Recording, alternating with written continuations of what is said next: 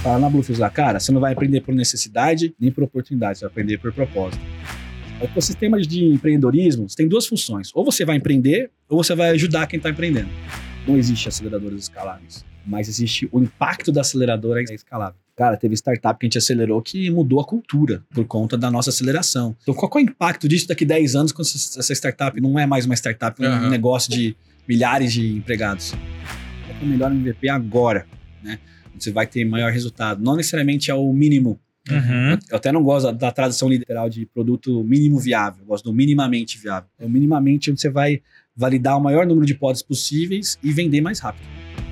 Investimento anjo lá dos Estados Unidos, os caras, meu, investem na ideia, investem no PowerPoint. Aqui, no mínimo, um MVP rodando.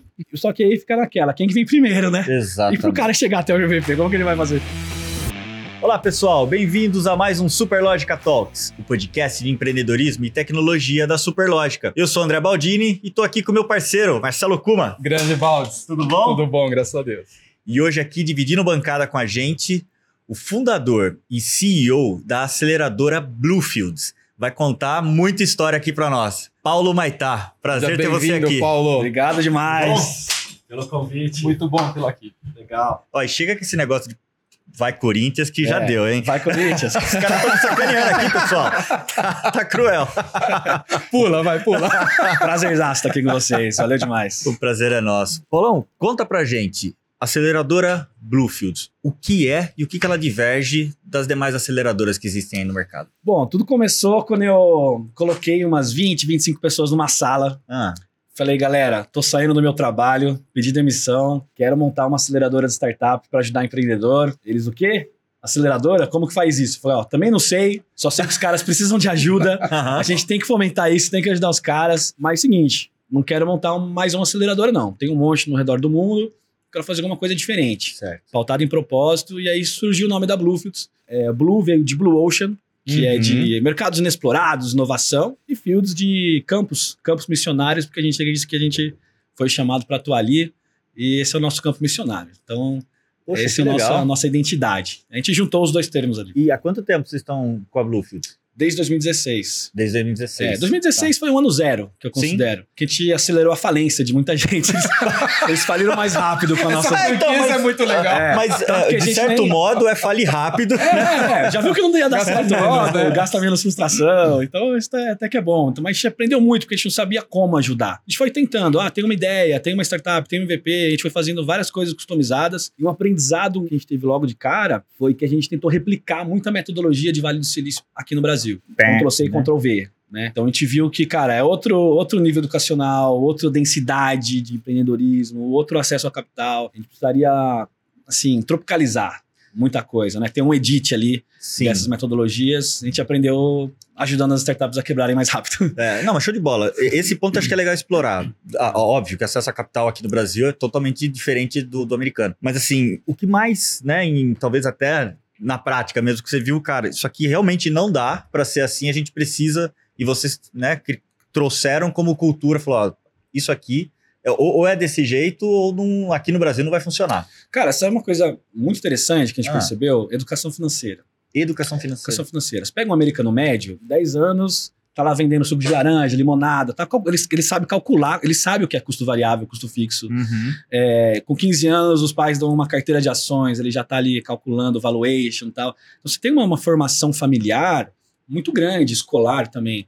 Você pega os empreendedores e startups do Brasil, 99% não sabe como calcular a sua, sua margem de contribuição, seu ponto de equilíbrio. Uhum. O seu, sua runway, que é qu- quanto tempo Sim. que uma startup vai durar se não entrar nada. Então, são coisas básicas. A gente até criou na Bluefields lá uma, uma metodologia de finanças para startup principiante e nível ninja.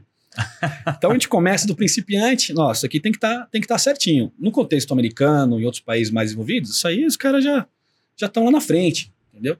Então, a gente falou, cara, a gente vai ter que pegar mais na mão nessa parte. Então, é uma, uma das coisas que a gente percebeu que era bem diferente. É bem diferente. Que legal, bacana. Você virou a chave, mas você já tinha alguma visão empreendedora, né? Porque você pedia as contas e ir para aceleradora. Como é que foi a tua entrada no mercado corporativo e o empreendedorismo? Cara, sabia que eu, eu brinco que eu fiz o primeiro plano de negócios do Twitter em 140 caracteres. Eu postava, cara, todos os dias uma, uma partezinha do plano de negócio lá, o link, cronograma, tá lá, mapa da gestão, pra quem quiser ver, tá lá na internet. Olha, primeiro plano de negócio em 140 caracteres, eu Ó. chamava na época. Então, e já era uma espécie de aceleradora, mas não tinha esse termo ainda, né? E minha primeira experiência profissional foi na incubadora de base tecnológica, quando eu fiz economia na UEL, Estadual de Londrina. Tá. É, muito por uma frustração de que eu ia nas entrevistas, eu acreditava que a minha carreira era da empresa. Então eu ia para a primeira entrevista de estágio e o pessoal, depois da entrevista, perguntava: e aí, tem alguma dúvida? Eu falava: tenho. Qual que é o plano de carreira aí para mim? Né? Imagina, 17 anos, né? Uma Uhum. vaga de estágio. Aí o pessoal, veja bem, né? Não sei o que, falar: quer saber? Eu vou trabalhar voluntário. Então eu paguei para trabalhar três anos na incubadora, que era uma incubadora de startups, mas não tinha esse termo ainda. Era empresas nascentes de base tecnológica, Sim. né? Um nomezão, né? Exato. Eu prefiro startup, que é mais fácil. né? Então chegava a galera de computação com uma ideia, chegava o professor de engenharia com outra ideia. Eu aprendi a fazer planos de negócio. E nisso o livro Segredo de Luísa me, me ajudou muito nisso. Né? Então eram pessoas que tinham ideias brilhantes, mas não sabia colocar isso num, plano. Uhum. Né? A gente demorava uns meses lá, sentava do lado da pessoa, fazia projeção financeira, estratégia de marketing, tudo isso, e submetia para órgãos de fomento. Então, fomento público, alguns órgãos do, do Paraná que né, subsidiavam, Sim. algumas startups conseguiam, outras não. E uma startup que conseguiu, é, de software para sistemas embarcados e IoT para a indústria moveleira, me chamou para ser o CFO ali. Olha. Então, com 20 anos, eu era CFO numa startup, estudantão de economia e 50 pessoas de computação. Caramba. E aí, só que nem tinha o nome startup ainda Uhum. né? E aí eu comecei a perceber, cara, negócio de carreira não tem nada a ver com empresa. Eu tenho que assumir esse protagonismo aí. Escrevi um plano. Escrevi um plano de 10 páginas, cara. O que, que eu queria ser, Era o seu plano. meu plano. O que, que eu queria estar conectado, líderes que eu, que eu ia seguir, sistemas de gestão, é, empresas que eu queria trabalhar até depois de aposentadas. Tava, tava tudo lá. Que Re- legal. Revisava a cada três meses essa parada. E sempre tive um desejo de ser um cidadão global, saca? Falei, cara, vou ter que trabalhar numa multinacional que me dê a oportunidade de morar fora. Uhum. Várias unidades, elas me transferem depois. Entrei na Novozymes, onde eu fiquei cinco anos, que é uma empresa dinamarquesa, líder global em biotecnologia. Então já afunilei ainda mais para o setor de tecnologia, né? Já tinha uma pós em estratégia na, na PUC, o curso na UEL. E aí comecei lá, onde eu fiquei cinco anos. é, mudei para Curitiba na época, né? Sou um pouquinho paranaense ali, vamos dizer. Aham. E meu, meu objetivo maior nessa multinacional era a expatriação. E três anos depois eu já tinha um cargo a nível Américas, já viajava muito para fora, e essa proposta chegou. Ó, meu chefe lá, ó, seu, seu sonho aqui, a gente sabe, chegou o dia da proposta. Uau. É, green legal. card, casa, carro, tudo que eu sonhava ali, tudo que eu tava planejado ali, Aham. revisava, né? Só que nessa mesma época, uma coisa pessoal aconteceu. Que eu sempre fui uma pessoa de ir na igreja, assim, eu- Uhum. eu, acredito que Deus existe. Tá. E eu fui num evento durante uma viagem a trabalho que me marcou bastante. E eu fiz uma oração nesse evento. Falei, Deus, se você existe mesmo, é, e você é criador de todas as coisas, eu creio nisso, você também é, é dono da minha vida. Consequentemente, dono da minha carreira. Logicamente, minha carreira não é minha. Então eu não posso escrever esse plano sozinho. E, e isso me tocou muito. é, que eu comecei a perceber que tinha um pouco de propósito, bastante, na verdade, de propósito Sim. nisso aí. Voltei para o Brasil nessa época da proposta. É, na mesma semana a empresa fez outra proposta, mesma empresa. Ó, tá surgindo uma área de inovação. Você fez um job interno aqui, a gente quer contar com você para esse, esse time aí, era uma área de biocombustíveis, de, de conversão de biomassa, tal, Uhum. umas paradas legais. E eu fiquei com as duas propostas. Os dois chefes na mesma empresa falaram: "It's your call. Você vai ficar na empresa mesmo, você decide. Falei, bom, de um lado eu tenho o sonho que eu tinha planejado anos, e do outro lado uma proposta de inovação para ficar no Brasil. Né? Tá, trabalhava com finanças estratégicas ali, auxiliava decisão financeira de vice-presidentes, diretores. Sim. É, fui perguntar para meus pais, né? Minha mãe falou, fica, meu pai falou, vai. Né? Bom, Vamos próximo. ajudaram muito, É, né? é. Beleza, né? Beleza. Perguntei para amigos, moeda, mentores. moeda. É. Perguntei para amigos mentores, né? Falou, pô, cara, como assim? Você é doido, cara. Todo mundo quer ter uma proposta dessa para ir para os Estados Unidos, é o sonho, né? Sim. É sonho de todo mundo. Mas outros grupo, outro grupo de amigos, cara, esse negócio de inovação pode ter sentido. Também não me ajudaram. Fui fazer uma análise SWOT, né?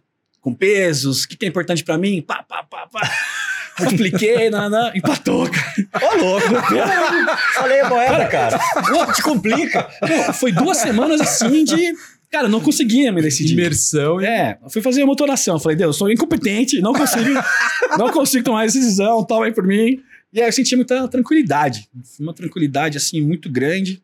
Declinei a proposta de ir para os Estados Unidos Poxa. e fiquei no Brasil. Sentia que eu tinha que ficar no Brasil. Não sabia direito essa área de inovação o que, que era. Aí me mudei de Curitiba para São Paulo. Falei, cara, tem alguma coisa aí. Uma vez em São Paulo, trabalhando com inovação, fiz parte dos principais projetos de etanol celulósico do Brasil. Tá. Hoje o Brasil exporta etanol a partir de biomassa, então cana, bagaço, né, palha que fica no campo. Hoje eh, os projetos basicamente era aumentar 50% a produção de etanol sem plantar um pé de cana a mais, né? Só Poxa. com Produtividade. Sim, com é, a só com a, com a biomassa mesmo, as sobras ali. E a gente ajudou as duas plantas do Brasil que hoje fazem isso, exportam. E aí eu comecei a me envolver mais com o ecossistema de startups, que já, já existia um ecossistema, já existia o nome startups, Ah, né? Sim. Falei, cara, essas startups aqui estão diferentes daquelas startups que eu ajudava, né? Já tem um negócio, né? Um ecossistema vibrante aqui. Isso era 2014, Tá. 2015, né? 10 anos que eu tinha começado a faculdade, no Aham. primeiro ano que eu ajudava a galera lá. E aí, cara, comecei a ajudar no tempo livre startups. Que legal. Falei, meu, esse conhecimento que eu tenho, montei um monte de plano de negócio, né? Posso ajudar esses caras, porque empreendedor é perdidaço, cara. Eu, quando eu comecei a Bluefields, também tava perdidaço. Empreendedor precisa de ajuda, cara. Sim. Fala, ó, ecossistema de empreendedorismo você tem duas funções. Ou você vai empreender, ou você vai ajudar quem tá empreendendo. Tem muita gente que acaba atrapalhando. Uhum. Então, a função de uma aceleradora, qualquer aceleradora do mundo, é fomentar o empreendedorismo e facilitar a vida do empreendedor. Uhum. E aí foi ajudando um, ajudando o outro. é, e aí começou a. Fiz o. Tinha feito lá o primeiro plano de negócio do Twitter, mas nessa, nessa linha, né?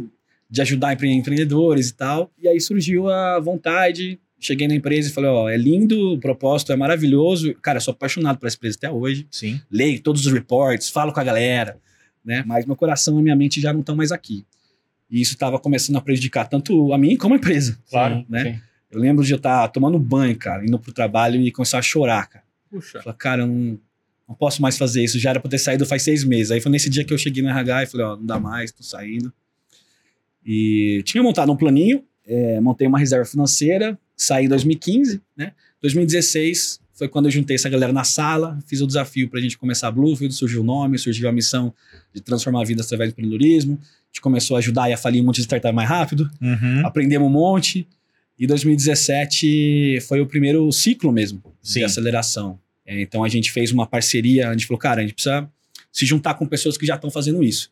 Aí tinha alguns estudantes do MBA de Harvard que pegaram tudo que eles têm do Vale do Silício e de Harvard sobre startups, levaram para o Quênia e contextualizaram para o sistema, para o ambiente de empreendedorismo é, queniano de Nairobi. Que, cara, sinceramente, tem muito mais a ver com o nosso ecossistema empreendedor do que o Vale do Silício. Tá. Tem um artigo no LinkedIn que eu falo, cara, menos Vale do Silício, mais África. assim. Olha. tem Uhum. muita coisa parecida. E aí a gente falou, cara, beleza, eles já tinham acelerado uns 2 mil empreendedores lá, é, depois de vários anos, e eles queriam expandir para fora da África. A gente tinha muito valor alinhado, muito princípio alinhado. A gente passou nesse processo seletivo, eles aportaram uma grana na gente. A gente conseguiu um investimento anjo nessa época. Minhas reservas financeiras num ano já tinha acabado, né? E aí foi assim que a gente lançou o primeiro batch, já com essa metodologia já montada, estruturada. E desse primeiro ciclo, uma das startups foi adquirida pela Stone. Né, desenvolveram lá um sistema inovador de, de split de pagamentos. Hoje ele é head lá da, da Stone. Você E pode falar o nome da empresa? Chama Ciclos. Ciclos. É, Ciclos, Ciclos. Com, com S. Então, ele pivotou durante o programa de aceleração, logo depois veio a Stone, comprou uma parte, depois, uns dois anos depois, comprou o resto. Uhum. Então, a gente falou, cara, dá certo isso aqui. E a gente foi melhorando ano após ano, né? Hoje em dia são 240 startups Já passaram por vocês ali? é, que já passaram pela gente, Legal. Incrível. é, que geram mais de 900 empregos diretos, Uhum. vendem 180 milhões de reais ano. A gente acredita aí que tem muita, muita pessoa que, que tem um efeito dominó disso aí, né? Tem quatro vezes mais número de pessoas impactadas que nem conhece a Bluefields. E eu tava falando com o pessoal ali no, no backstage que no mundo não tem uma aceleradora que tenha um modelo de negócio escalável. Não existe aceleradoras escaláveis. Mas existe o impacto da aceleradora é escalável. Sim. né? Então, acho que isso que me encanta no, no modelo de aceleração de startups. E tudo isso com o propósito que a gente começou aí desde o princípio. E o modelo da Bluefields mesmo? Porque a gente vê muita aceleradora pegando share. Como é, que- como é que vocês trabalham? Até para entender, dado que ele não é escalável normalmente, como é que vocês fazem lá? É, essa é uma outra diferença daquela pergunta do, de, de diferenças de ecossistemas, né? Sim. O investimento anjo no Brasil, ele é muito conservador comparado com o investimento anjo de outros países. O Tá. investimento anjo lá dos Estados Unidos, os caras, meu, investem na ideia, investem no PowerPoint. Aqui, no mínimo, um MVP rodando para você Uhum. conseguir. Só que aí fica naquela, quem que vem primeiro, né? E Exatamente. pro cara chegar até o MVP, como que ele vai fazer? Então, é, haja dinheiro próprio para, né? Exato. Então, a gente começou a perceber que muita gente tentou um modelo copiar e colar, de aportar grana e não deu certo. Esse modelo não se pagou, como não se pagou em outros países em desenvolvimento. Tá. Então a gente não optou por esse modelo já logo de partida. Entendi. A gente não aporta capital nas startups, a gente é super pro-founder, a gente não pega equity, não pega FII, não pega participação, se o negócio deu certo, se investiu, a gente não pega nada disso, porque a gente quer recomendar porque realmente é bom. Uhum. Né? Então hoje a gente tem uma monetização de duas formas ali. A gente faz é, parcerias com grandes empresas que financiam programas de aceleração, Entendi. onde a gente traz startups baseado em desafios e oportunidades que a gente mapeia dentro da Uma empresa. Legal. Uhum. Então a gente acelera a startup para que ela fique mais preparada, porque ela tem que crescer para fazer chegar a ponto de uma maturidade para fazer negócio com uma grande empresa. Uhum. Tem uma absorção brutal de cultura de inovação, que a grande empresa, muita gente ali dentro acaba conhecendo como que funciona, plantando, replicando metodologias que as startups usam internamente Sim. E, e aí fazer negócios no final da- do ciclo com as startups. Legal. né? A gente acabou de entregar agora um projeto desse de um ano com a Novo Nordisk, é, líder global em insulina, né? Eles descobriram a insulina lá atrás. Uhum. E, se não me engano, 15% da insulina do mundo é produzida na fábrica em Montes Claros, Minas Gerais. Olha Uau. que legal. 15%. 15% do mundo.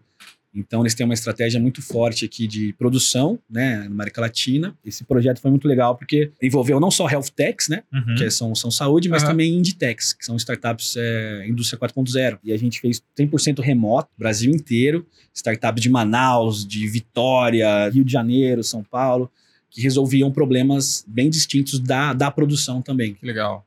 Desde PCP smart com inteligência artificial até implantar IA em câmeras para ergonomia do- dos operadores. Cara, umas coisas bem, bem legais que as startups conseguiram, conseguiram desenvolver lá dentro. Que bacana. E, e aí, então, assim, você tem uma linha que é- são empresas que investem para esse programa e o outro. Isso, é, as empresas pagam a Bluefields, a gente tem toda uma, uma jornada, a gente roda isso junto com as startups e a empresa ganha os benefícios disso também. né? Legal. Além das startups que ficam muito mais preparadas para o mercado. Então tem esse modelo que ele é um modelo é, sustentável, que ele é meio mesclado um pouquinho com, com assessoria, consultoria de inovação e tal, mas tem muita aceleração ali dentro. E tem o problema, que é o problema da solidão dos empreendedores. Essas startups, para conectar com as grandes empresas, já estão no caminho. Uhum. A gente chama de já, mas ainda não. Porque já tem um monte de coisa, mas falta um monte de outras coisas. Já tem um time, mas falta talento. Já tem produto, mas falta um monte de, de funcionalidade. Já tem cliente, mas tem muito mercado para explorar e assim por diante. Então, mas eles já estão caminhando. Agora, tem o problema do meu nome é solidão, que é o cara que quer começar uma startup. Não tem ideia de como fazer isso. Daí ele gasta lá 500 mil reais para montar um MVP e ninguém quer comprar aquilo lá. Uhum. Daí ele vai criando protótipos que não era muito bem para ele fazer aquilo lá. É uma jornada muito solitária, empreender no geral, mas no começo, principalmente. Né? Sim. E esse cara, ele não é capitalizado. Então não adianta a gente cobrar 30 mil reais dele, porque tem que investir isso no negócio dele também. Sim. Então a gente tem um sistema que a gente é um programa cobrado, Uhum. é, mas é super subsidiado. O empreendedor vai pagar cerca de 3 mil reais Uhum. um programa de três meses, onde vai começar com uma ideia e sair com uma startup prototipada, testada, como MVP, perto de vender, e com acesso a mentores, um monte de investidor. Então é, é muito acessível. Uhum. Totalmente. E a minha função, como uma das minhas funções como CEO é captar mantenedores Entendi. que acreditam no empreendedorismo, que filantropicamente conse- conseguem subsidiar Que isso que a bacana. gente faz para isso chegar bem acessível para o empreendedor. Que legal. Então a gente tem esse modelo híbrido como o Instituto de Ciência e Tecnologia, que é o nosso formato hoje. Você estava falando já de Inditex, Health Techs, e tem outras linhas. Você tem, se limita a algumas teses ou não? Tá. Boa, boa pergunta. No, no Sparks, que é o programa de validação, que entre ideia essa startup, acontece de tudo. Então a gente não tem muito como limitar, porque às vezes o cara tem uma Uhum. ideia na área de educação e sai saúde. Porque ele descobre um problema. Cara, teve Construtec que virou Edtech. Olha, Tá brincando. no meio do caminho. É. É. Porque ele vai descobrindo, cara, esse problema aqui é um problema, mas não é um problema relevante, não dói tanto a ponto do cara, né, dele muda, não, ele descobre outro problema. Aham. É a própria Ciclos mudou também o mercado-alvo, antes de ser adquirida pela Stone e tudo mais.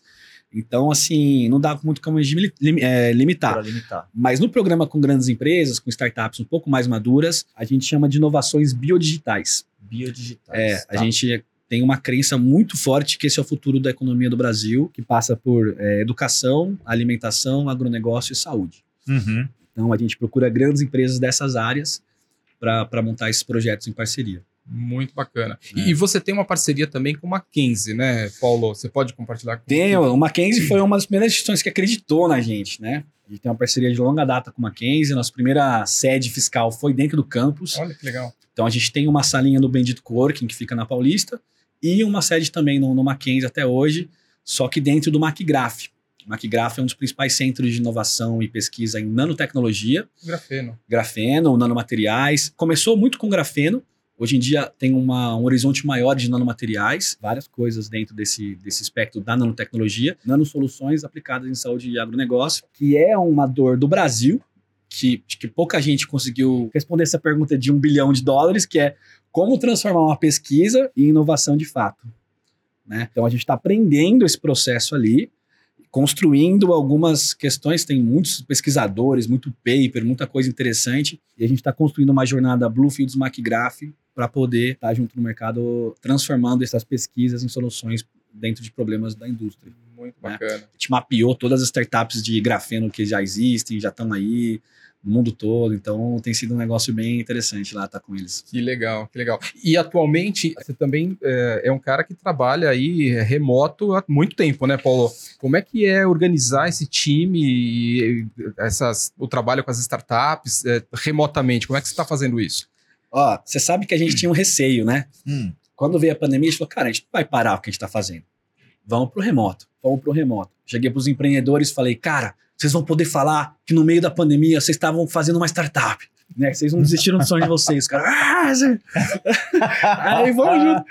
E sabe quem descobriu? Descobriu duas coisas. É. Uma coisa, nossa abrangência geográfica aumentou absurdamente. Imagina. Porque não justifica você ter uma você operação acesso, de uma aceleradora né? no interior do, do Goiás ou no Pará. Né? A gente acredita muito na interiorização da inovação, que já está acontecendo no Brasil, Legal. mas não tem aquele, aquela massa crítica em muitos lugares. E hoje em dia, cara, a gente tem startups acelerando de Rio Grande do Sul, de, de Moçambique, de Portugal, é, do, do vários cantos do Brasil. E uma outra coisa que a gente aprendeu além desse alcance é que funciona melhor. Poxa, por quê? Por conta do foco. O empreendedor, ah. você sabe como que é. Ele precisa de alguém que tá ali, ó. Cara, é esse foco, é esse foco, é esse foco. A gente vive numa cultura bastante relacional, uhum. como o Brasil, latim e tudo mais. E a gente entendeu que o remoto a gente consegue, através de algumas é, de alguns softwares, algumas tecnologias que a gente usa, focar bastante no que ele realmente precisa. Porque tem o que ele quer e o que ele precisa. Uhum. Você perguntar muitas vezes para o empreendedor o que ele quer, ah, cara, preciso de mentoria, tal, não sei o quê. Às vezes não é o que ele precisa. Uhum. Às vezes é porque é, preciso de mídia, não sei o quê, mas às vezes não é. Então, a gente, a gente tem aprendido algumas coisas assim e tem funcionado. É, no final de cada programa tem o Demo Day, né, apresentação das startups para os investidores. A gente está voltando a fazer isso é, presencial, inclusive em parceria com o Inova Brado, Bradesco. Legal. As startups se apresentarem lá. Que bacana. Alguns coworkings aí também. Então, mas não, não sabemos se continuaremos remotos para sempre, uhum. né, vitalici, de forma vitalícia, ou se é, mas nada impede da gente ter, em alguns hubs, né, que a gente faz é, colaboração, a gente ter uma estrutura presencial. Legal. Paulo, tem muitas uh, grandes empresas aí que estão trabalhando, né, com programas né, de Open Innovation, né, e realmente tentando se conectar e tentando uh, aproveitar, né, a inovação que vem dessas startups, né. Como é que você tem visto isso no mercado e como é que você tem direcionado o trabalho das startups para isso, fora o que você falou que você fez, está fazendo esses programas que você busca ativamente, né.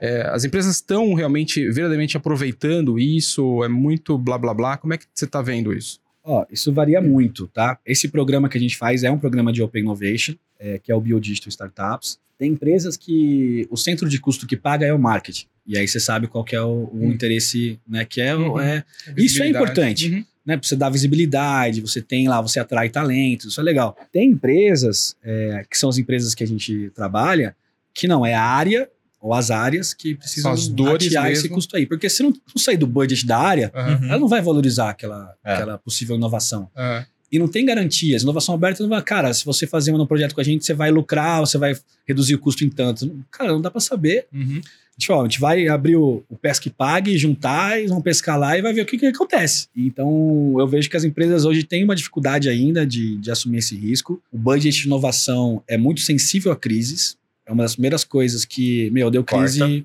Uhum. Então, na pandemia, você teve uma pequena desaceleração uhum. disso, uhum.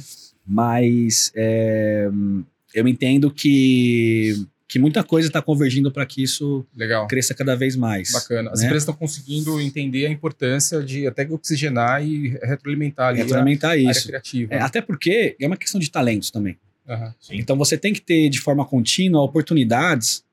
Cara, a gente fez programas com de Open Innovation que tinha, assim, na- nada contra, mas tinha um, um analista júnior que nem ele sabia o potencial empreendedor que ele tinha. E estava ali, essa capacidade não tinha sido identificada, ele participou de um time junto com uma startup. Cara, o cara decolou, é líder de inovação na empresa hoje Que legal. e montou startup dentro da empresa. Então, quer dizer, às vezes você tem talento dentro de casa que uma oportunidade dessa você consegue encontrar e desenvolver. E aí você pegou num ponto que eu tava guardando a pergunta aqui. Porque aí você pegou o caso do talento que você consegue pegar e fazer brilhar. É. Mas você também já deve ter pego o contrário. O cara que tá com ideias e talvez não tenha condição. E aí, como é que fica no seu papel de acelerador? Manda pra casa? Esse, é- esse é um princípio legal que a gente tem. Tem um valor nosso que é a transparência que conquista. A gente tem que ter um trade-off de saber quando que a gente tem que encorajar Uhum. e quando que a gente tem que olhar no olho do empreendedor e falar: sua ideia é ruim. Se você continuar fazendo isso, às vezes eu até choro falando isso pro empreendedor, porque Não, é duro. É óbvio, duro, cara, é você duro. falar isso aí. É, É- isso e uma demissão estão É, ali, tá- né? tá- Tá, tá Pau a ali. pau. Pau a pau. E porque a gente tá falando de sonho da pessoa ali. Exato. Sim. Às vezes a pessoa tá de- dedicando a vida dela, colocou todas as economias dela, enfim, a, a família, porque, cara, todo projeto empreendedor é um projeto da família. Uhum. Então você sofre junto, você comemora junto, passa perrengue junto. E é muito legal porque a gente incentiva isso aí nos empreendedores, que a gente acelera. Como eu falei, tem vários pontos de contato que a gente coloca muitos dos princípios que a gente acredita ali, Hum, né? tá. Como, como missionários no ecossistema que nós somos. Então já teve casamentos ali que foram restaurados. Olha, Então, casamentos ali que estavam, cara, é, falindo o casamento, e a startup junto. E junto. E a gente falou, cara, vamos, vamos montar um plano para isso. A gente tem uma metodologia de como empreender em família. A gente tem os Uhum. pontos lá, cara, você tem que conversar com a sua esposa ou com seu marido sobre isso, isso, isso, isso, isso. Vai lá. E o casamento foi, foi restaurado, cara. Que legal. É. Às vezes é mais legal falar isso do que falar a startup que acelerou conseguiu investimento, né?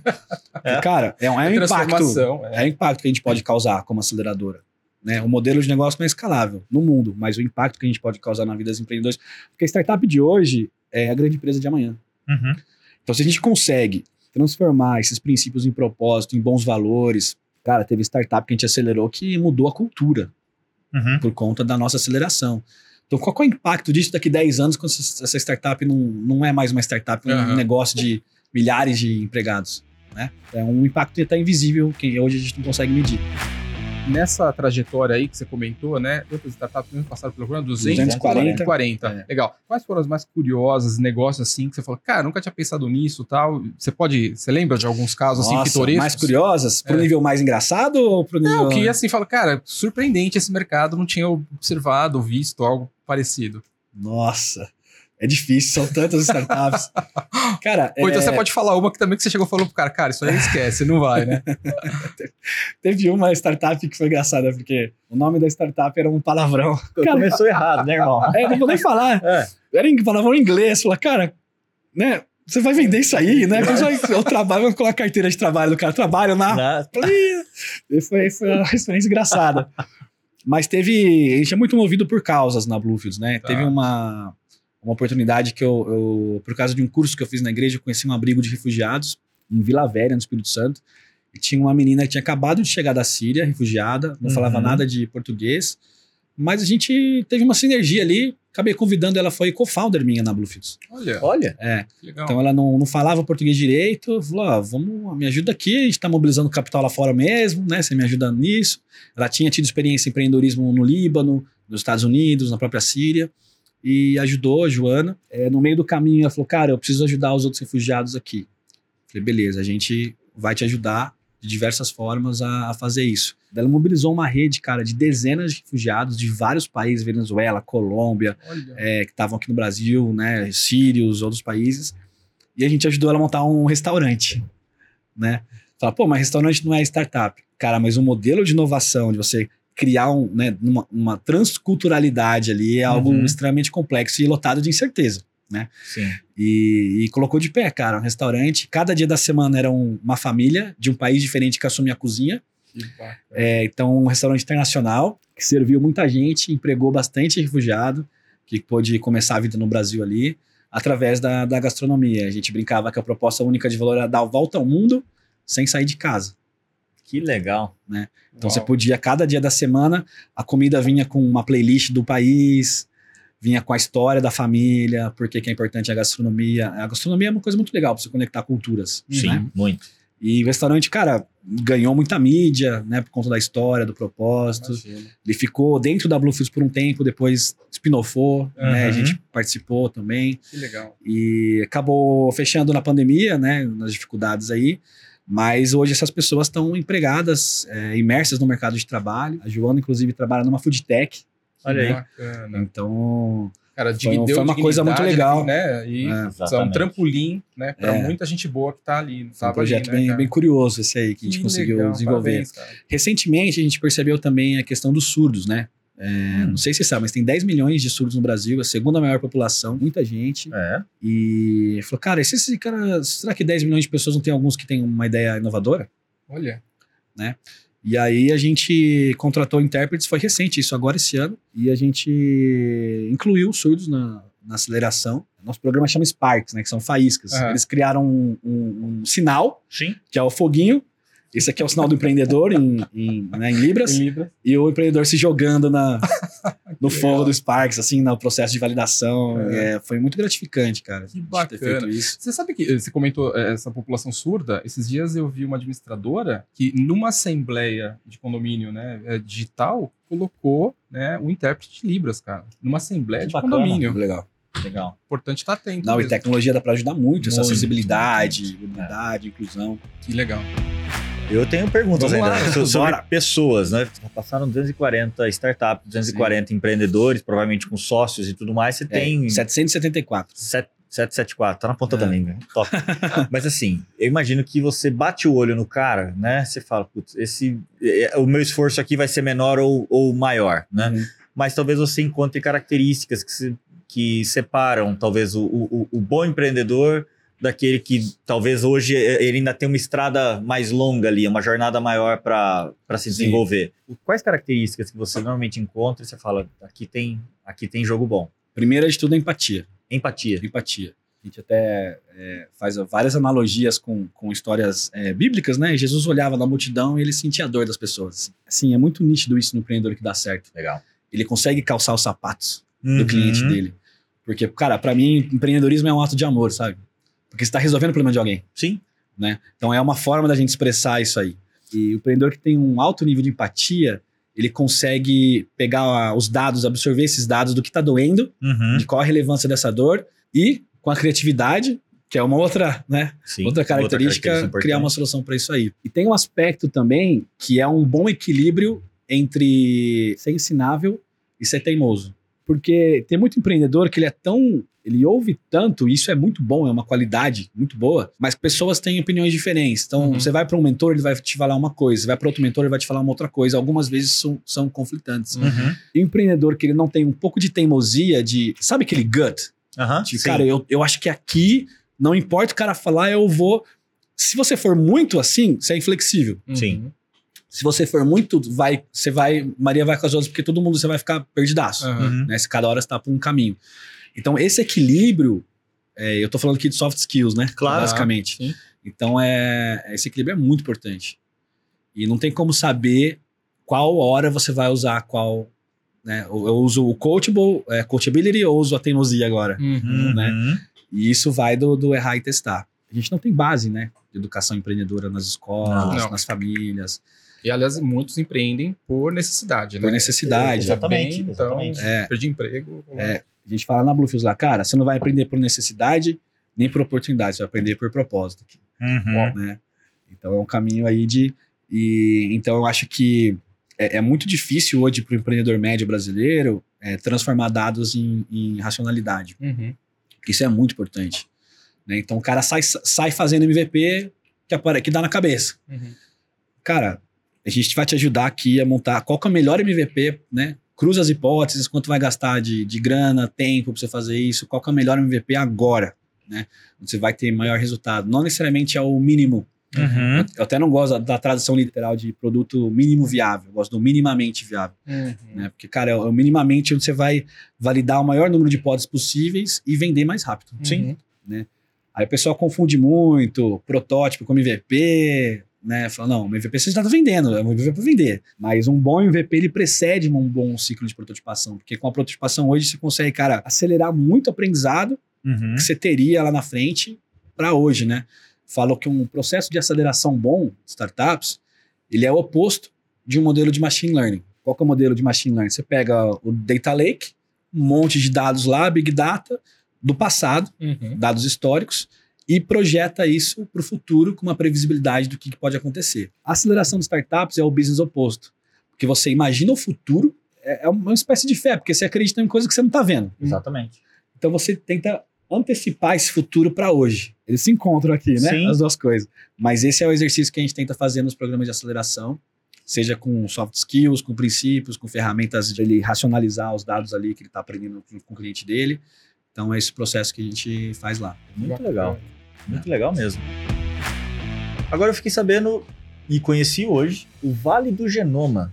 Explica pra gente o que é o Vale do Genoma. Cara, vale do Genoma é o ecossistema queridinho Brilhou os nosso. olhos, você viu, Ah, né? é. Brilhou porque a gente acredita muito nisso aí. Tem um espaço brutal no Brasil para transformar pesquisador em empreendedor. Sim. Então, o Vale do Genoma fica em. A sede fica em Guarapuava, no Paraná, Uhum. onde você tem várias universidades do estado, com algumas centenas de pesquisadores PHDs em genômica e inteligência artificial, onde se juntaram algumas empresas e a gente tem uma cooperação ali com eles para acelerar pesquisadores que querem ir além. Então, recentemente, a gente acelerou a primeira startup do Vale do Genoma. É um casal que dedicou a vida a pesquisar genômica e falou: cara, essa nossa pesquisa aqui pode ser alguma coisa de valor no campo, né? Então, geralmente é genômica aplicada à saúde e agronegócio ali. Uhum. Então, eles criaram uma solução que envolve inteligência artificial e análise do solo. Eles mapeiam a genética do solo. Como que é feito hoje no campo? A amostra físico-química. Tá. Então, você faz uma amostragem lá, coleta algumas coisas do campo, manda para o laboratório e te dá um, um- um extrato físico-químico. Uhum. A questão da genômica, ela vai exatamente no mapa genético ali da- do solo. Isso dá para o agricultor, né, para o fazendeiro ali, uma inteligência muito mais precisa, agricultura de precisão, Uhum. de qual bioinsumo em cada parte do solo que ele vai usar. Então, ele aumenta a produtividade e é uma agricultura mais sustentável. Então, Você usa caras- menos, menos química para. menos produto, menos fertilizante, com essa crise aí do fertilizante, né, Fertilizante. que, é, o- que a Ucrânia é o principal provedor do mundo. Hoje, não à toa, estão na Bélgica, desenvolvendo o Ah. mercado lá europeu. Então, os Aham. primeiros clientes prototiparam, testaram e tudo mais. O mais legal é que, quando eles fizeram o pitch no ecossistema do Vale do Genoma, é, o pessoal começou a chorar, cara.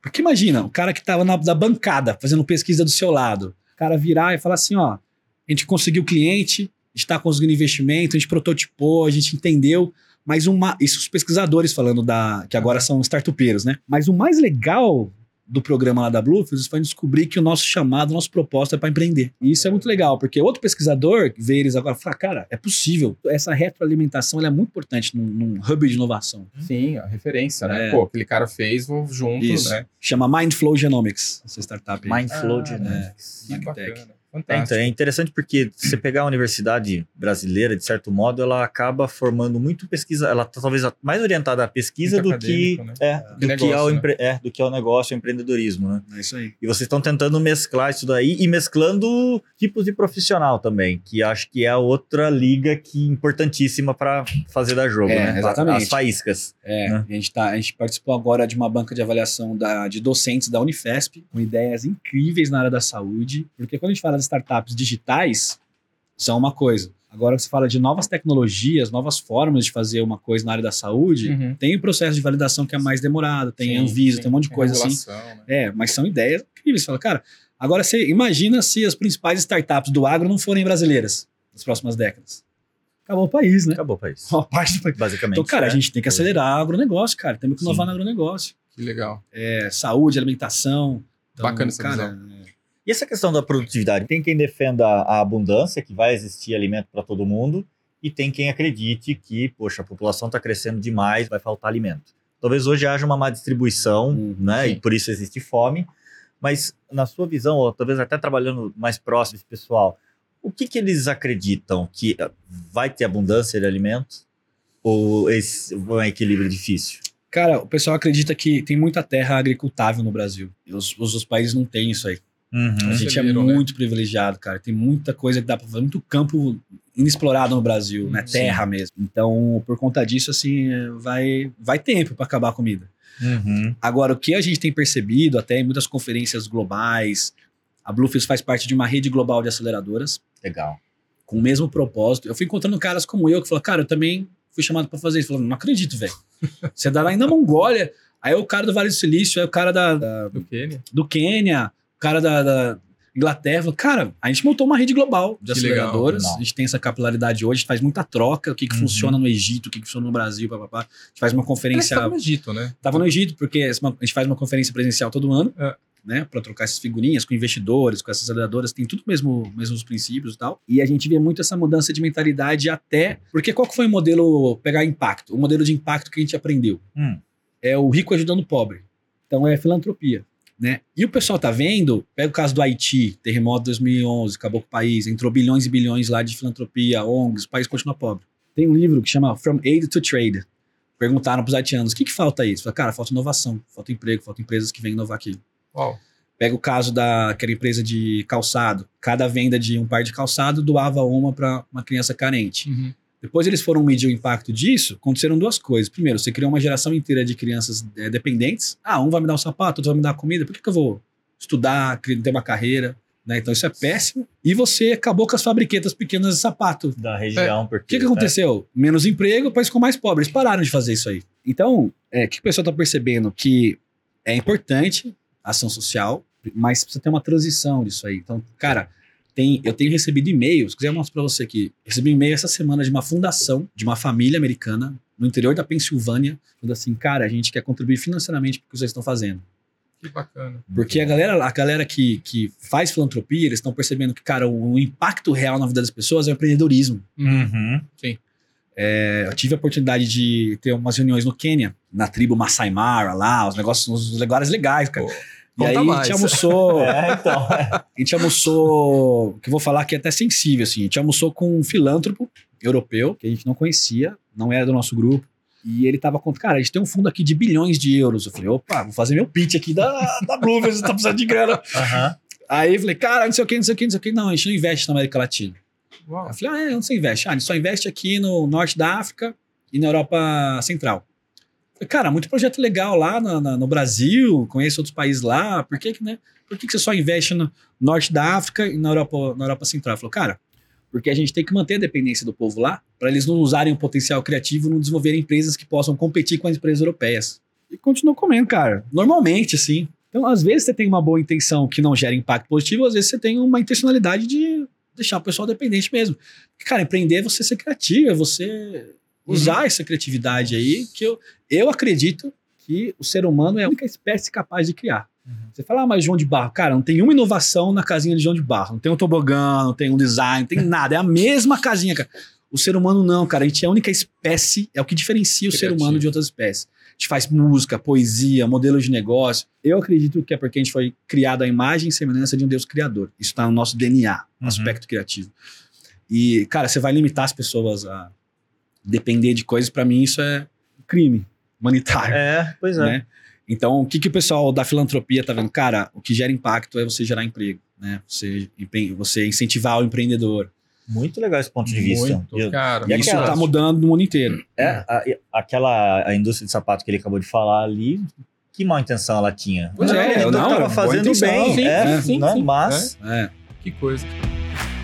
Paulo, assim, olhando, né, por exemplo, para o sertão, né, para as áreas mais difíceis de acesso a ensino, eh, enfim, para não falar capital ali, Sim. né? Como é que você está vendo isso no Brasil? Esse trabalho para levar essa visão empreendedora para os rincões aí. Você acompanha isso? Você tem. Acompanho, te acompanha muito. Aham, É, a gente gosta muito do que a gente está vendo, porque existe essa é, interiorização, né? aham. Do ecossistema de startups no Brasil, que é São Paulo, disparado, uma das 30 cidades do mundo melhores para startups.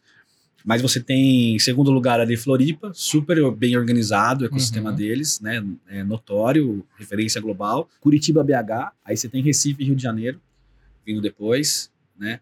E, cara, você tem muita coisa acontecendo no Norte e Nordeste hoje em dia. Uhum. É, Goiás, aqui, aqui você não tem massa crítica Tá. sim. né? Mas você tem muitas boas iniciativas acontecendo e isso com, a, com o Open Innovation também, tem ajudado nessa centralização. Legal, bacana. E eu acredito muito no, no que você vai ter um- muitos hubs. Esse, esse, esse mesmo ecossistema do Vale do Genoma em Guarapuava, cara, uma cidade pequena, Uhum. do Paraná, né? Pouca gente conhece, mas tá gerando um impacto legal. Paulo, é, assim, conjunturalmente, né, a gente está aí com torneiras fechadas, né, em função da situação econômica global, né? Ah, Você tem sentido esse impacto nas startups que você tem acompanhado? Como é que tá isso? tem sentido pouco impacto. Tá. Por quê? É, eu acho que o maior impacto nas startups grandes. Eu tô achando positivo isso, porque a gente tá cortando pela raiz alguns exageros Uhum. do mercado de capitais é, que vão investir nessa aqui e também das startups que crescerão a qualquer custo. Tem startups, pega o setor de alimentação, plataformas de mobilidade, que o cliente é o inimigo, virou inimigo. Os restaurantes odeiam a plataforma de delivery. Os motoristas do Uber odeiam, né? Ficou uma coisa meio assim. Então, quer dizer, isso precisa ser ou consertado, esse, esse relacionamento, mas foi por causa do, do crescimento. Aham. Né? Cresceu muito rápido e se perdeu esse relacionamento. Uhum. Né? Então, acho que isso está sendo corrigido. Tem startups que a gente acelerou que estão um pouquinho grandes, que estão com uma. Cara, não, não era difícil assim antes de captar. Mas para nível de investimento anjo e para nível de fomento do empreendedor que está começando a sua startup, não mudou muita coisa. Porque, vocês sabem, o cara quer empreender, tá em crise, tá sem crise, ele vai perder do mesmo jeito. Vai. Exato. né? Então, eu acho que é muito mais focado ali em big techs, né? Tal, que você tem demissão em massa. Uhum. Então, Uhum. esse é meu ponto de vista. Bacana. Tá. Legal. Eu tenho uma, eu tenho uma curiosidade com relação às health techs ou e- eventualmente o que você tem, o que você tem visto por aí com relação à longevidade, qualidade de vida na, na velhice, né? Uhum. Ou velhice, eu não sei nem se é adequado, né? Ou se é o melhor termo. Mas você tem visto alguma coisa do gênero, alguma ideia legal, promissora? Tenho. Eu, eu sou apaixonado por esse mercado. A gente chama de Silver Economy, ou economia prateada. Silver Economy. É, é, Hum. é Cabelinho soluções tecnológicas inovadoras para 60 a mais. Ah, É por isso que você não conhece ainda. Calma, É. você vai chegar lá. Estamos a caminho, obrigado, onde obrigado, chegamos? obrigado. eu já tô no caminho. Tá, mas tá, você tá comprando em Beleza aí, tá? É, o CEO teve aqui da Embeleze. né? É, é. legal, legal. Eu vi esse episódio. Ah, Foi legal, legal, foi legal. muito legal. Mas eu acho que vai ter muito mais gente no Brasil acima dos 60 anos da- daqui para frente, né? Sim. 2050, a estimativa é que a maior parte da população e vai ser uma população é, digital. Sim.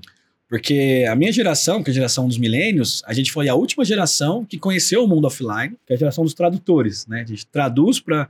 Mas quando, quando a gente ficar velho, a gente já vai estar acostumado com tecnologia. Para mim, isso é uma das coisas que mais tem futuro. Uhum. Se eu fosse abrir, eu não vou fazer isso, mas se eu Entendi. fosse abrir uma startup, eu abriria para Silver Economy, porque você tem soluções de mobilidade, soluções de segurança, soluções de saúde, soluções de, de afazeres domésticos, de conexões com família, né, que se perde muito nesse momento, Sim.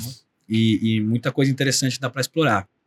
Empregabilidade, Empregabilidade também. É, então legal. tem, tem algumas empresas que estão com essa empregabilidade direcionada, né? Muito legal. Tá, mas público. e pra vida mesmo? Poxa, eu vou, vou contar um segredo aqui. né? Eu adoraria poder ser eterno, né?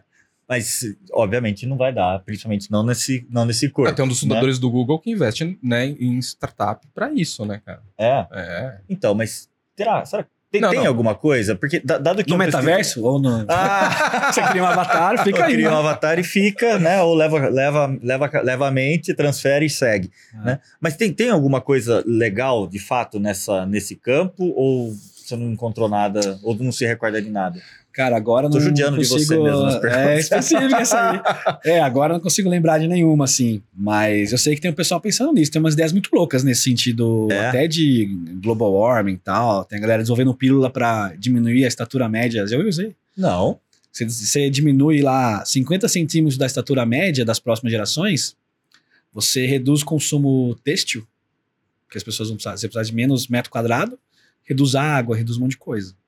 Nossa. E aí você consegue Caramba. prolongar a questão do meio ambiente. Cara, tem umas paradas muito loucas acontecendo. Mas 50 centímetros? É, é, sei lá, um, me- um metro. Imagina, todo mundo. A Não. estatura até, até um metro. Olha só.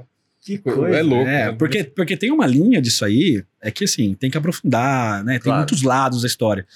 Mas tem uma linha que tá falando assim: é, não tem mais volta. Você tem que aceitar, por exemplo, o negócio da comida. Você tem que aceitar que não- uma hora vai chegar que não vai ter comida. Tem que aceitar que. E aí é, tem uma galera focando em soluções para adaptabilidade, É ao invés de aí. mitigação, Uhum. Tá. né? Mas aí eu- São é, teses. os caras muito São loucos. teses, é, né? São O- o teses. ter que aceitar, você fala tem que aceitar para o empreendedor, é ali que é. é, o duvido. É, Ali é cutucar, né? Ali é cutucar, é, né? é isso aí. Você comentou, né, so- sobre o trabalho da, da Bluefield, mas e, e a tua ligação com o mercado dos fundos? Como é que você tem atuado e A gente, tem, a gente tem parcerias com alguns fundos de investimento, com a Gold Street, por exemplo.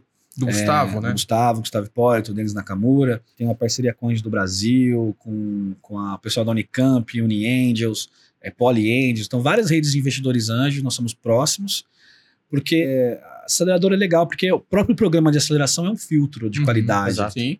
Né? E a gente caminha lado a lado dos empreendedores. Então a gente consegue conhecer o potencial ali, capacidade de empreendedor, um pouco de caráter, né? Soft skills e também de mode- modelo de negócio.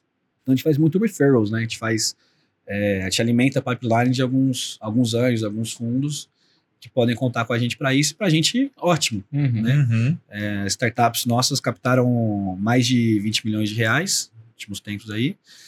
É, tem startups que captaram bastante grana, startups que captam menos. Até um estigma que hoje um, um ecossistema de startups está mais maduro, mas tinha muito mais disso da galera criar startup para captar grana.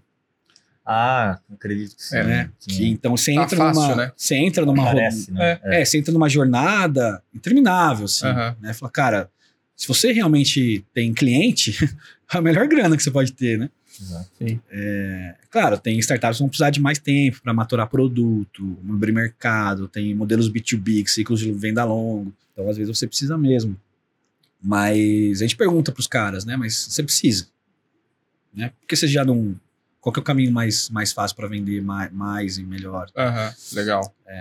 Algumas coisas dessas que a gente se preocupa também. Que legal. Agora também, por conta né, do, do- da grana tá é, mais difícil né, para captar, também acabou que é, muita startup acabou dispensando né, vários talentos, né, inclusive desenvolvedores, pessoal, né, área técnica. Né?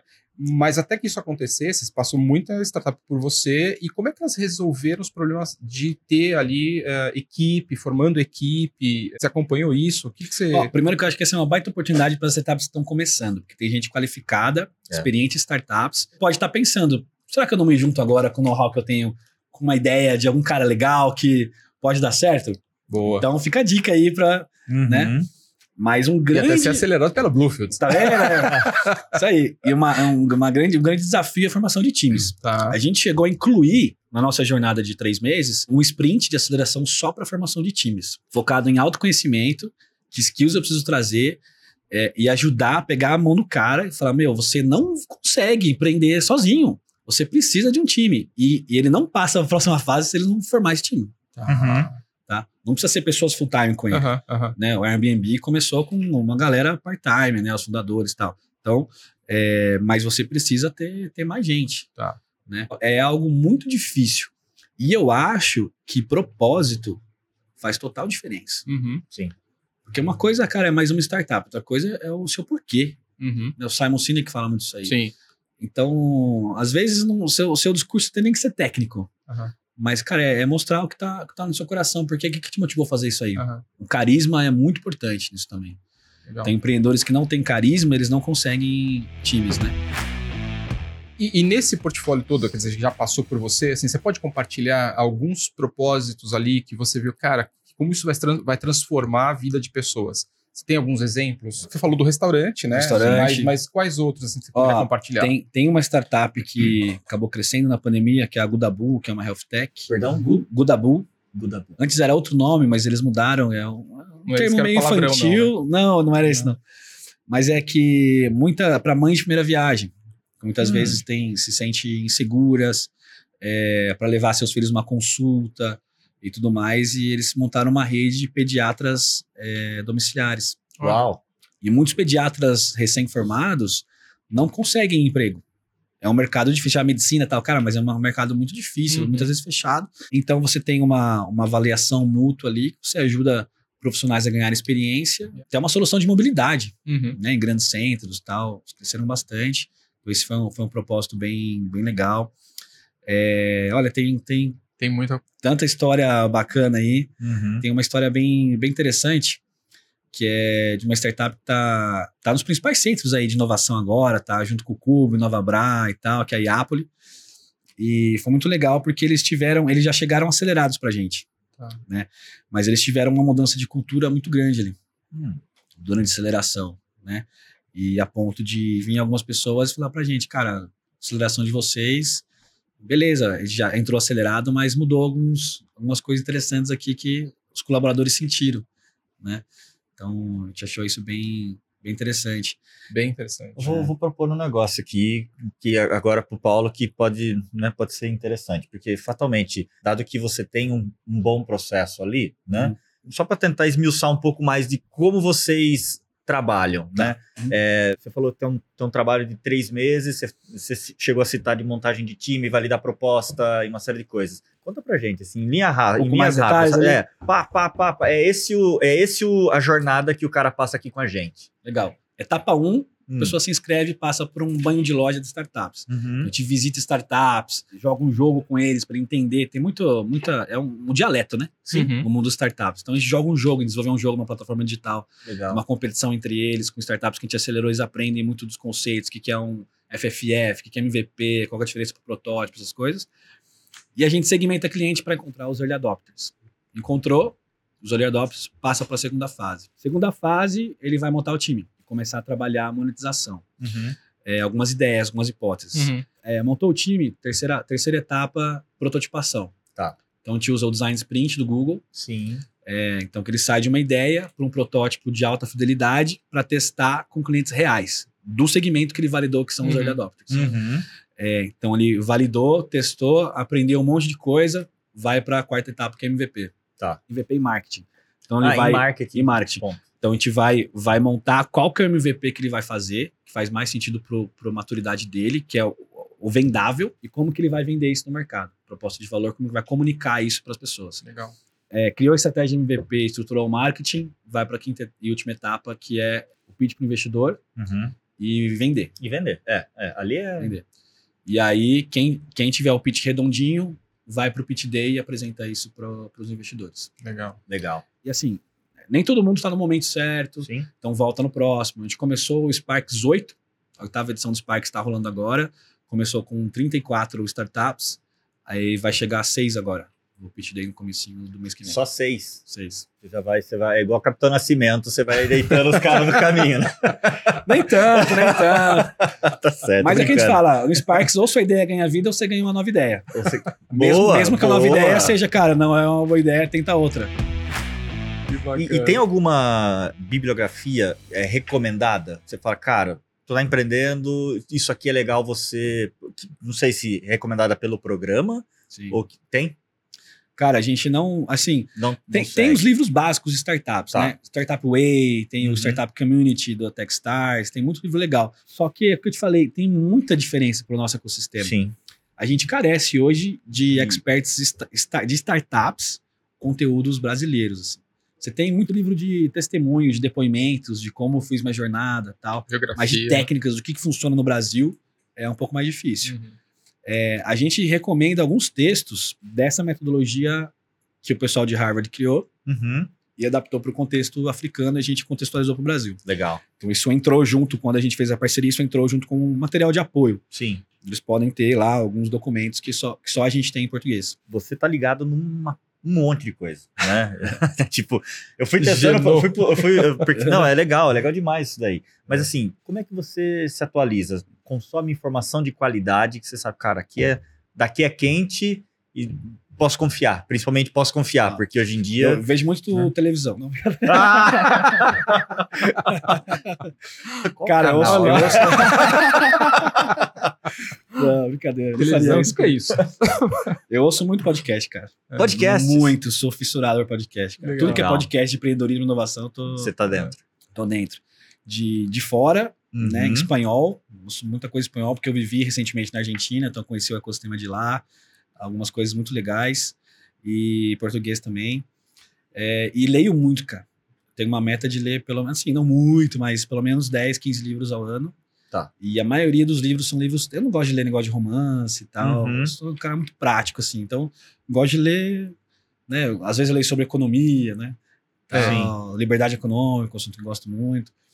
E acho que é. Então, eu leio muito. Tá. E, cara, leitura pra mim é uma coisa incrível, assim, porque me dá insights, cara. Sério. Me dá insights. Fica no backlog, saca? Uhum. E aí, de repente, cara, onde que eu, de onde que eu tirei isso? Daí eu vou lembrar que alguma coisa que eu li me inspirou. Bacana. Então, acho que é muito legal. assim. Não, e essa rede também que você, né, que você se encontra com o pessoal. Essa é, rede. Também te retroalimenta ali, né? É, Sem e dúvida. é muito legal, porque você pega a aceleradora de Moçambique, eles querem replicar o que a gente está fazendo no Brasil lá em Moçambique. Legal. A gente não tem nem braço para isso, mas a gente está conversando.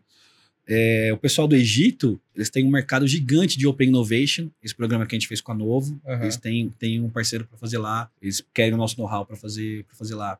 E vice-versa. Que né? legal. Coisas que a rede de investidores anjos de uma aceleradora lá do- dos Estados Unidos, a gente está tentando replicar o modelo aqui. Enfim. Muito bom. Deixa eu te perguntar mais uma coisa. Você falou que passou um tempo agora na Argentina, com o programa de aceleração lá e tudo mais. Tem alguma diferença que você notou, assim, sensível do ecossistema argentino Cara, sabe ao que, brasileiro? sabe que eu acho que eles estão cinco anos a- atrás Cinco anos é, atrás, tá? do ecossistema brasileiro, Uhum. mas tem muito potencial lá, especialmente no agro. Tem um investidor da nossa rede, que é um investidor argentino, Tá. que ele me conectou com uma startup do agro que ele investiu lá na Argentina. Cara, a startup é incrível e ela não consegue acessar o mercado no Brasil, que é o mercado-alvo deles. Eles estão fazendo uma volta, cara. Eles estão indo para os Estados Unidos para depois vir no Brasil. O que eu percebi que o- a gente, como é, a gente não percebe isso, mas a gente é um ecossistema ensemesmado. É muito grande. Sim. E você pega, cara, o ecossistema da Argentina colabora com o ecossistema da Colômbia, colabora com o ecossistema do Chile, colabora com o ecossistema do México.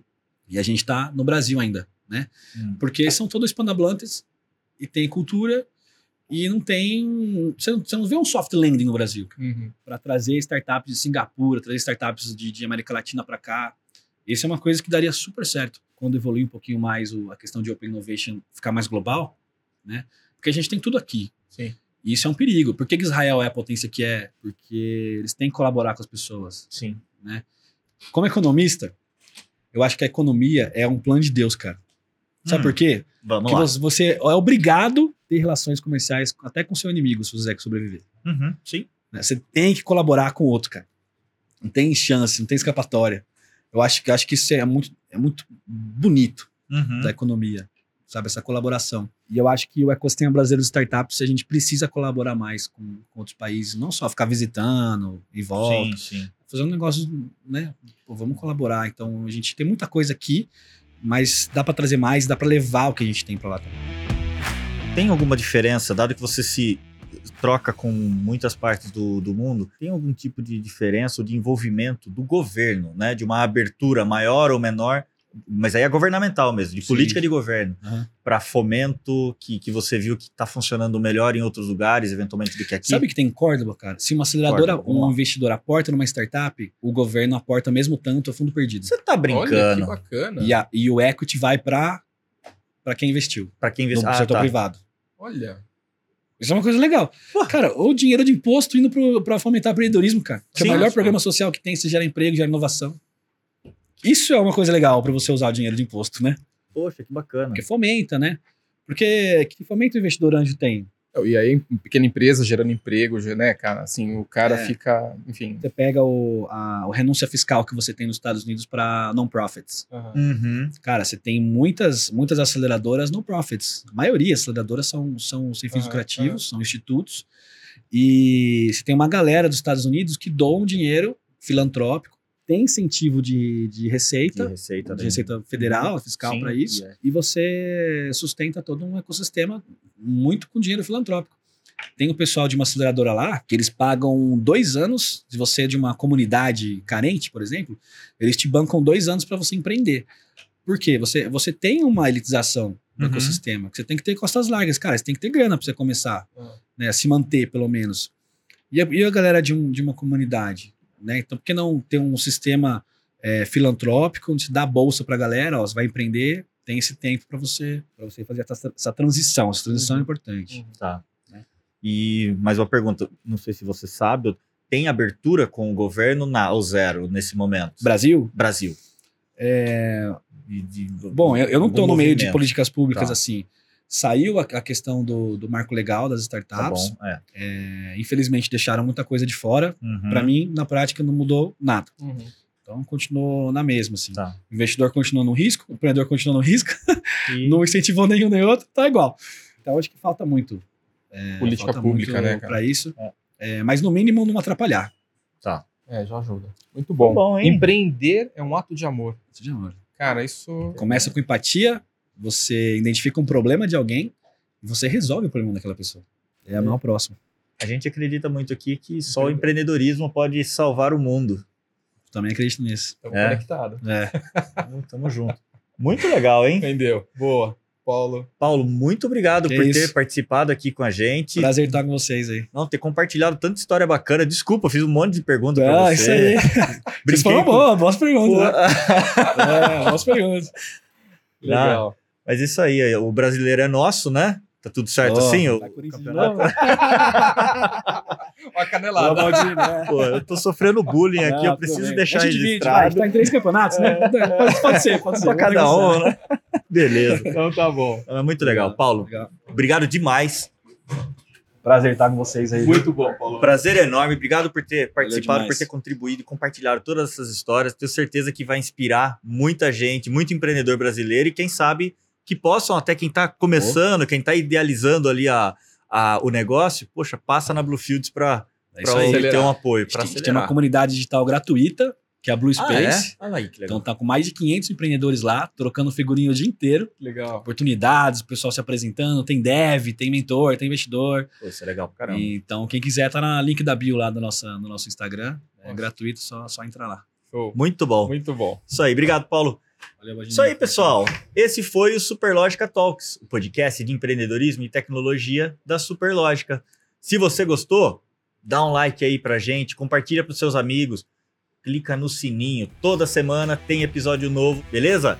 Valeu, pessoal. Valeu, Valdes. Valeu, Paulo.